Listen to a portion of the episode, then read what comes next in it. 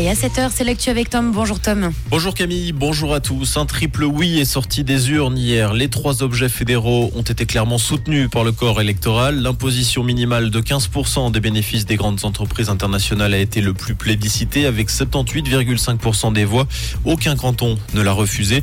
La loi Covid-19 a également été soutenue pour la troisième fois. Concrètement, la base légale de certaines mesures a été prolongée jusqu'au 30 juin 2024. Le certificat Covid et l'application de traçage suisse Covid notamment.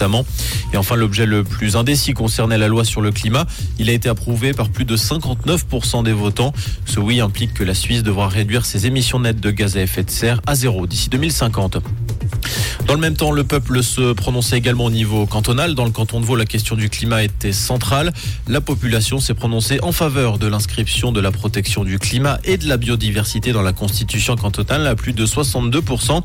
L'initiative demande que l'État et les communes réduisent significativement les impacts climatiques négatifs de chacune de leurs politiques, ce afin d'éteindre la neutralité carbone d'ici 2050. Les communes et le canton qui devront également se désinvestir des énergies fossiles. Dans l'actualité également, le trafic ferroviaire a été perturbé hier à Cossonay en raison d'un accident de la circulation. Un conducteur de 32 ans a fait une embardée vers 6 heures du matin. Son véhicule a terminé sa course sur les voies. Sous l'emprise de l'alcool, le trentenaire a heurté plusieurs éléments de signalisation et un aiguillage avant d'achever son parcours contre un pylône. Personne n'a été blessé. Le trafic a pu reprendre son cours vers midi 30.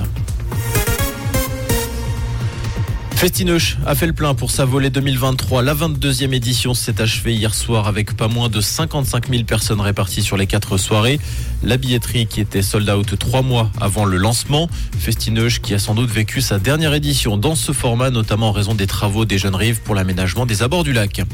Ce chiffre, en Grande-Bretagne, depuis le début de l'année, au moins 10 000 migrants ont tenté de traverser la Manche. 2600 personnes ont atteint le littoral britannique sur la seule journée de samedi à bord d'embarcations de fortune.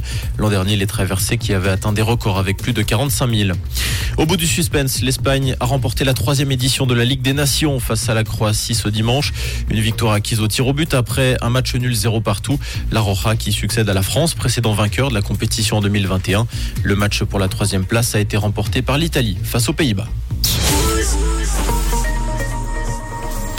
Et côté ciel, quelques nuages en début de matinée avec un temps globalement bien ensoleillé. Actuellement, on a déjà 15 degrés à Montmolin et du côté de Peseux et 17 degrés à Puydou et à Crissier avec un risque orageux pour cet après-midi. Des températures bien chaudes en journée. Un très bon début de semaine à l'écoute de Rouge.